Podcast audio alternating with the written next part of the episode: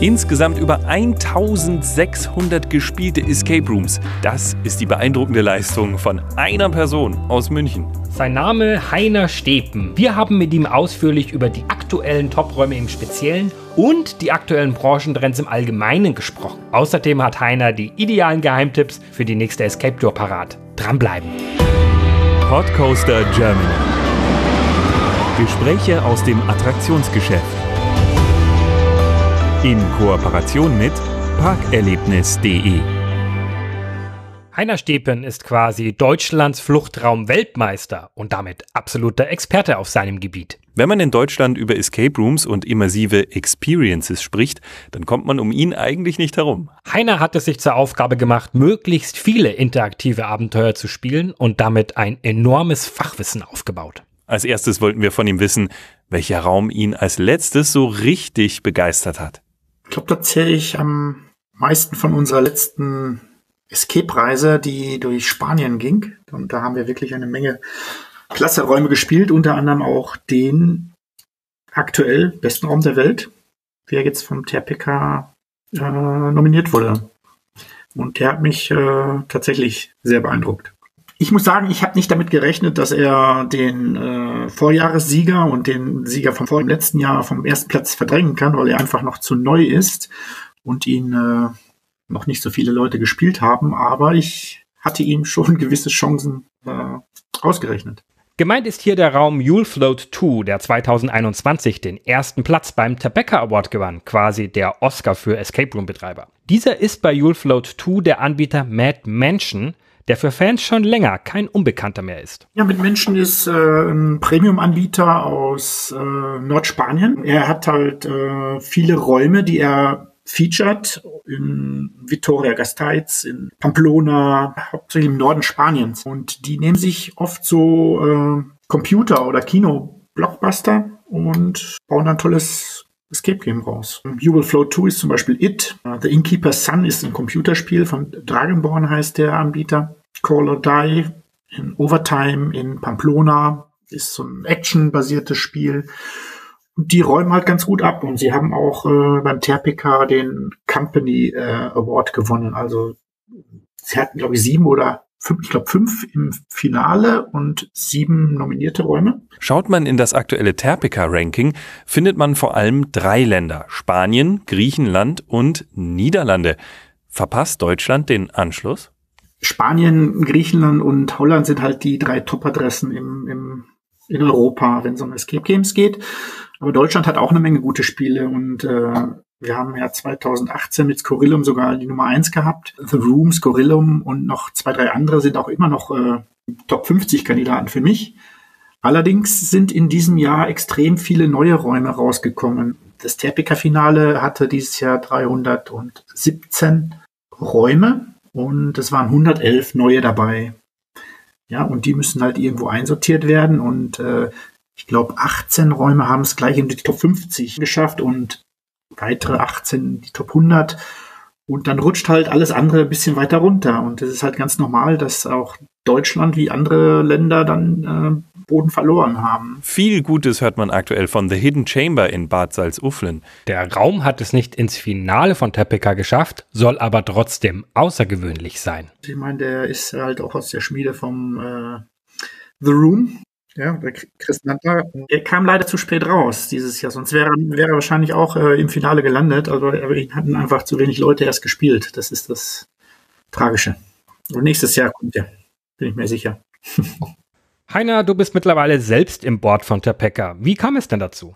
Na, ich war im letzten Jahr schon äh, sozusagen der Terpeka Ambassador in Deutschland. Viele Länder haben einen, äh, einen Botschafter, der das Terpeka so ein bisschen äh, antreiben soll und pushen soll. Dieses Jahr haben sie mich dann halt gefragt, ob ich gerne im Board mitmachen möchte. Und äh, da habe ich natürlich nicht Nein gesagt. Terpeka steht für Top Escape Rooms Project und kürt jedes Jahr die besten Escape Rooms.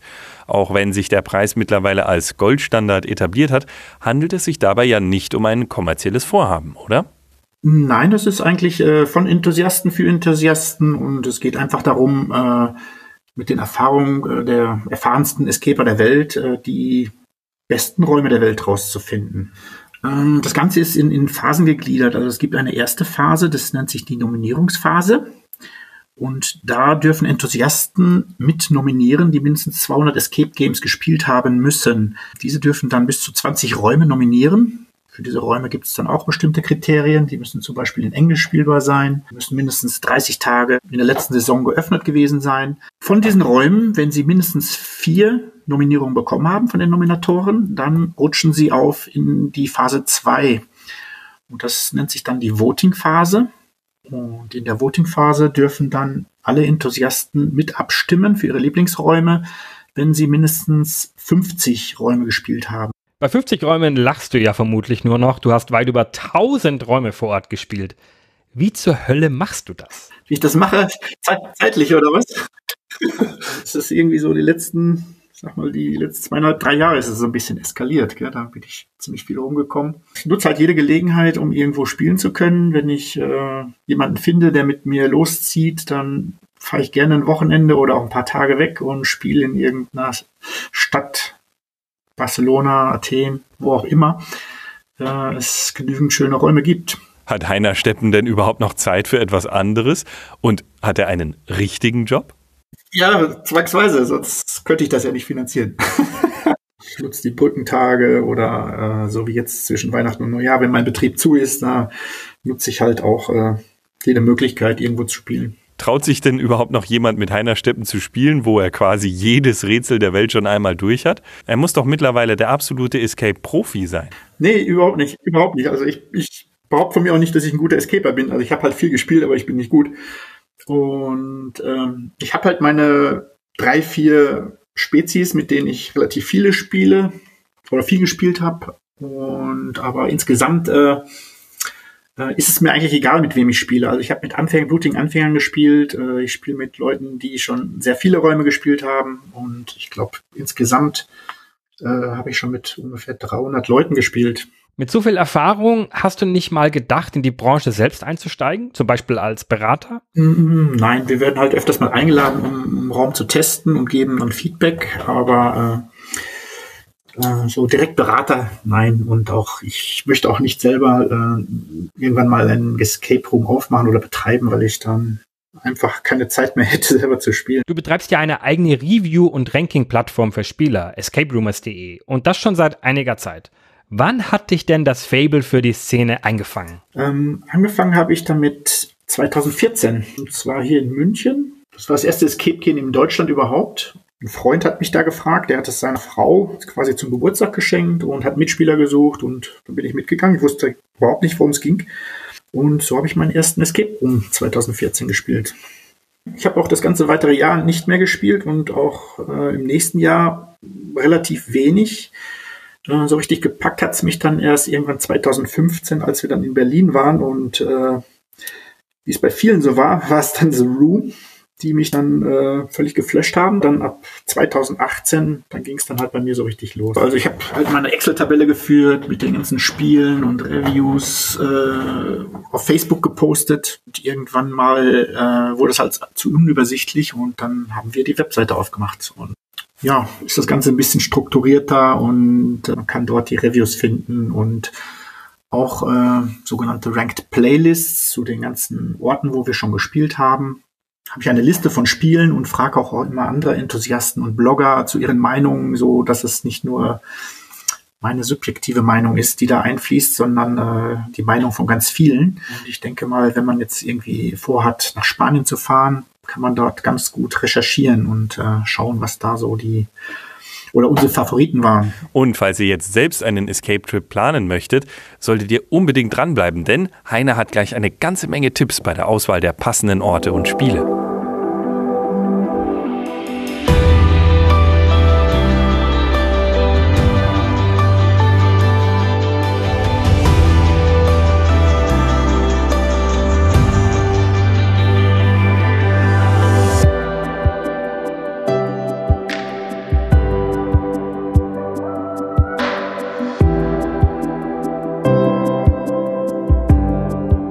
Heiner hat schon an vielen Orten Escape Games gespielt, wo man sie gar nicht erwarten würde. Allein die Sprachbarriere ist da häufig ein Thema. Wie findet man denn auf fremdsprachigen Webseiten heraus, welche Spiele überhaupt auf Englisch spielbar sind? Also es ist tatsächlich nicht immer ausgeschrieben, äh, dass der Raum auf Englisch spielbar ist und manchmal äh, machen die Anbieter auch irgendwelche Anpassungen, so dass wir den Raum spielen können. Eine gute Quelle ist halt immer das Terpica, weil alle Räume, die dort gelistet sind, müssen englisch spielbar sein. Da kann man also immer schauen. Zum Teil reise ich auch mit jemandem, der sehr sprachgewandt ist, äh, also der Santiago und der spricht mehrere Sprachen und wir haben dann auch schon in Spanien oder irgendwo gespielt und er übersetzt dann simultan. Also der ist so flüssig, dass er das wirklich kann und äh, es geht einem auch dadurch nichts verloren. Und jetzt der ultimative Tipp. In welches Land sollte ich denn für gute Spiele aktuell fahren? Also letztes Jahr hätte ich noch Griechenland gesagt, aber nach unserer letzten Tour bin ich aktuell schwenke ich so ein bisschen mehr nach Spanien. Also man sieht es ja auch in Terpica, dass äh, in den Top Ten, ich weiß nicht, wie viele Räume da aus Spanien sind, sechs oder so. Äh, das wäre im Moment Nordspanien, Madrid, Barcelona, das wären so aktuell meine Favoriten. Gibt es denn auch irgendwelche Länder, Geheimtipps, die du uns so verraten kannst? Wir hatten auf unserem letzten Polentrip zum Beispiel eine Überraschung. Das war das Abandoned Hotel. War ein ganz toller Raum, der eigentlich auch Horror ist, aber wir hatten auch Spieler dabei, die überhaupt keinen Horror mögen und äh, selbst die waren hellauf begeistert und äh, der Raum hat dann, wir haben hinterher darüber abgestimmt, war eindeutiger Sieger auf unserer Polenreise. Also war halt ein ganz toller Raum, ganz tolle Deko, äh, tolle Rätsel auch, ist auch nicht immer der Fall bei Horrorräumen und äh, richtig Spaß gemacht, Überraschungseffekte, äh, tolle Übergänge. Ja, das war, das ist zum Beispiel ein Tipp von mir. Polen ist überhaupt ein sehr günstiges Reiseland, wenn man äh, viel spielen möchte und die Räume sind äh, vom Preis-Leistungs-Verhältnis einfach unschlagbar. Damit bist du ja wohl der professionellste Planer für Escape Trips im Moment, oder? nee, also ich vergesse tatsächlich immer die Essenspausen einzuplanen. Also ich, wenn ich loslege mit, mit Planung, ich mache mir halt einen Plan, äh, ich stelle mir eine Excel-Tabelle auf und schreibe jeden Raum rein, den es in dem Ort gibt. Was sind die Slots und versuche die halt möglichst eng getaktet auch zu buchen. Und dabei vergessen wir ständig die Essenspausen. Also meine Mitspieler beschweren sich dann immer. Und wie viele Räume schafft ihr dann so an einem Tag? Also es kommt auf an, wenn man mehrere Räume an einem Ort spielen kann, dann sind es meist so sieben, acht. Und wenn man weitere Strecken zurücklegen muss, dann sind es auch mal nur fünf, sechs. Dann bleibt doch eigentlich gar keine Zeit mehr für Sightseeing, oder? Ja, es ist so. Also ich weiß, ich werde auch immer ausgelacht. Die letzte Mal habe ich gesagt, äh, ich weiß, wir waren jetzt schon fünfmal in Athen und, und ich sagte uns Santiago so, also nächstes Mal lassen wir es ein bisschen ruhiger angehen und äh, nehmen uns auch Zeit für Essenspause und ein bisschen gucken und so und dann lacht er mich immer aus. Weil es am Ende dann doch wieder ganz anders ist. Also da wird wieder gespielt von alles, was möglich ist. Athen soll ja die Hauptstadt für Horror-Escape-Games sein. Kann man da als Angsthase überhaupt noch was finden? Ja, ja, auf jeden Fall. Also Athen hat, äh, da ist tatsächlich so, wenn neuer Raum eröffnet, 50 Prozent ist Horror. Die durchschnittliche Spielzeit in Athen, die ist, äh, liegt oberhalb der 90 Minuten. Viele Räume haben Schauspieler dabei. Aber es gibt auch klasse äh, Rätselräume oder es gibt auch äh, Horrorräume, die man in verschiedenen Modi spielen kann. Also man kann auch sagen, äh, man möchte nur den Puzzle-Modus haben. Verschiedene Anbieter bieten halt da mehrere Varianten an. Also ist nicht so, dass man dann äh, immer Hardcore-Horror spielen muss. Nach so vielen Spielen wird man da nicht irgendwann Escape Game müde? Nein, eigentlich nicht. Also wenn dann die Frage kommt, gehen wir jetzt was essen oder spielen wir noch einen Raum, dann ist meistens Spielen die richtige Antwort. Also, also Spaß habe ich, habe ich fast immer. Also wenn es jetzt nicht irgendwelche äh, 0815 Standardräume sind. Aber ich meine, wenn wir weiter wegfahren, einen Trip planen nach äh, Holland oder äh, Spanien, Griechenland, Polen, recherchieren wir immer sehr genau und, und fragen die äh, ganzen Enthusiasten vor Ort nach Tipps und, und äh, wir picken uns da schon die Rosinen raus und es ist halt selten ein, ein richtig schlechter Raum dabei. Das heißt, ihr spielt vor Ort auch nicht jeden Raum, oder?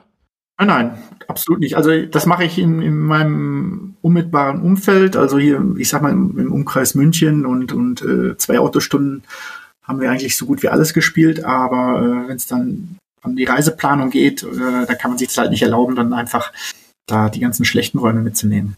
Was sind denn seine Lieblingsräume? Ich mal sagen, in Athen, äh, Paradox Project 2 und 3, das sind, äh, sind tatsächlich Rätselräume, die jeweils äh, 180 beziehungsweise 200 Minuten dauern. Ähm, El Exorcista ist mein Lieblingshorrorraum, weil er einfach äh, unheimliche Wow-Effekte hat und, und Sachen, wo man einfach äh, aus dem Staunen nicht mehr rauskommt.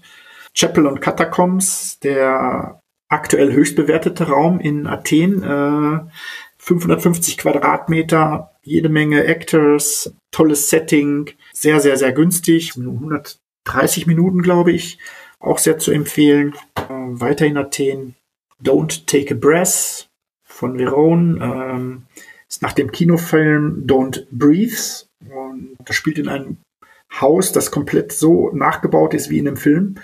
Und man hat da tatsächlich äh, das Gefühl, man wäre in dem Kinofilm selber und Actor oder, oder Hauptdarsteller in diesem Film. Also das ist irre.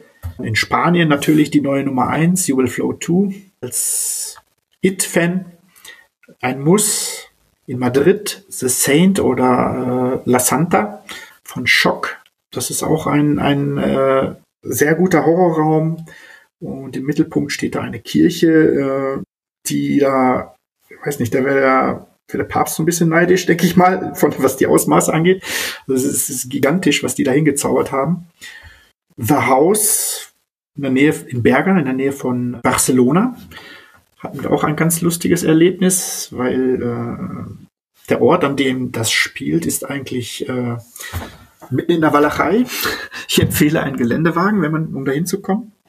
Wir hatten ein normales Straßen, wir hatten einen normalen Straßenwagen und der ist tatsächlich mehrfach aufgesetzt auf der Straße.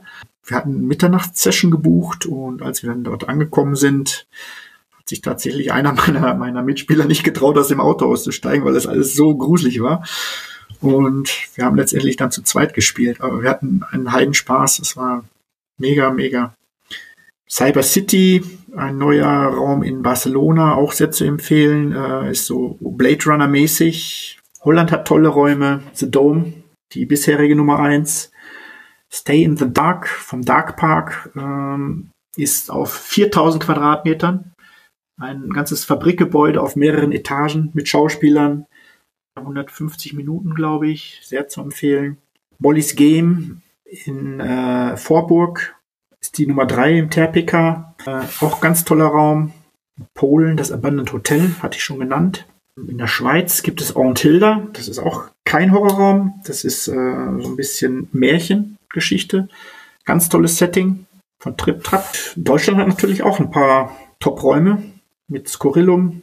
Beide Annie Hudson Räume dort. Berlin gibt's The Room, The Lost Treasure. Brandon Darkmore natürlich.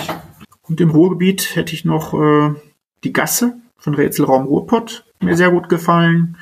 Panzerknacker von Limbus Escape Center in Krefeld und The Code Agency in Düsseldorf wäre sicherlich noch zu nennen. Das Problem, was Escape Rooms ja häufig haben, ist, dass man sich selbst nicht spoilern darf. Ohne Spoiler wiederum ist es aber relativ schwierig zu wissen, welches Erlebnis man denn spielen will. Wenn ich jetzt in irgendeinem Ort bin, wo schaue ich denn da am sinnvollsten für Empfehlungen nach? TripAdvisor? Also TripAdvisor macht aus meiner Sicht keinen Sinn, weil halt jeder dort äh, seinen Senf dazu gibt und wenn man dort einfach mal auf das Ranking schaut, wer da oft auf Platz eins ist. Äh, meine, man braucht nur nach Hamburg zu gehen, wenn ich da sehe, dass ein Scorillum irgendwo auf Platz acht oder zehn steht. Äh, das, das, entspricht halt nicht den Tatsachen. Und von daher äh, bin ich sehr vorsichtig mit solchen Portalen. Also da frage ich lieber äh, irgendwelche Enthusiasten oder Blogs und äh, informiere mich dort. Wenn wir jetzt auf Escape Game Einsteiger schauen, welche Tipps hat Heiner denn für die? Also ich denke mal, dass sie sich, dass sie nicht gleich mit den äh, absoluten Highlights anfangen sollten, weil sie da vielleicht noch ein bisschen überfordert sind beim allerersten Mal und das vielleicht noch nicht so verarbeiten können. Äh, aber ein schöner Rätselraum. Die erste Erfahrung ist halt immer sehr wichtig. Wenn man da einen schlechten Raum spielt, ist man wahrscheinlich für immer davon weg. Aber äh, ja, es kommt drauf an, was derjenige gerne mag. Also ob er gerne Rätsel hat oder äh, tatsächlich ein bisschen Action möchte. Und gleich reden wir mit Heiner noch über die Zukunft der Escape Room Branche. Bleibt dran.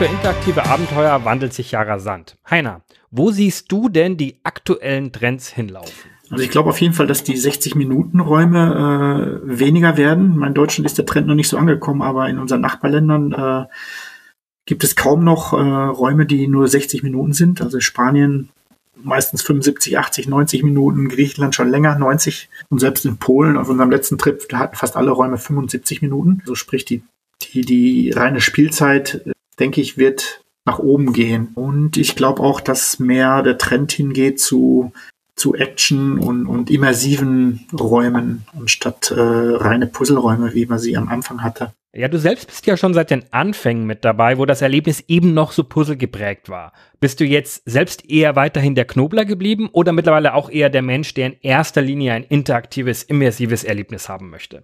Also ich bin also weniger der, der, Puzzle-Affine.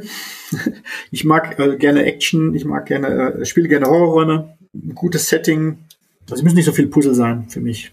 Manche vergleichen Escape Rooms mit Restaurants. Da gibt es weltweit aktive, kostengünstige Franchise-Anbieter, quasi das Fast Food unter den Spielen, aber eben auch die Premium-Räume, die dann das hochpreisige Sterne-Restaurant verkörpern und herausragendes Einmaliges bieten. Wie steht denn Heiner zum Thema Franchise gegen Premium? Also ich habe überhaupt keine Probleme mit äh, äh Franchise-Räumen. Also viele sagen ja Räume von der Stange oder so, aber es gibt auch dort gute. Beispielsweise ist auch der Henker äh, jetzt ins Tepica-Finale gekommen. Das ist auch ein Raum, den es äh, x-mal gibt in Deutschland. Und der kann trotzdem ein tolles Set haben und auch äh, gute Rätsel. Und ich, mir macht es trotzdem Spaß, dort zu spielen. Natürlich sind die äh, selbstgebauten Räume oft individuell und, und größer und, und origineller. Aber äh, es muss nicht unbedingt ein selbstgebauter Raum sein für mich.